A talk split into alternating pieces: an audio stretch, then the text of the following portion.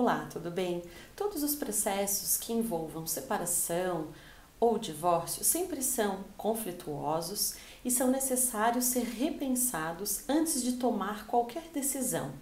Então, no vídeo de hoje, eu vou falar sobre a possibilidade do pedido de cancelamento do processo de divórcio litigioso.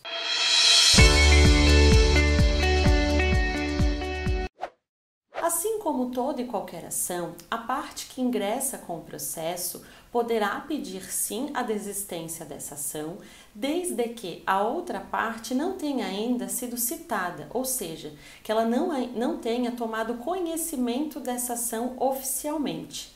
Se ela já tiver sido citada, para pedir a desistência será necessário a anuência da outra parte.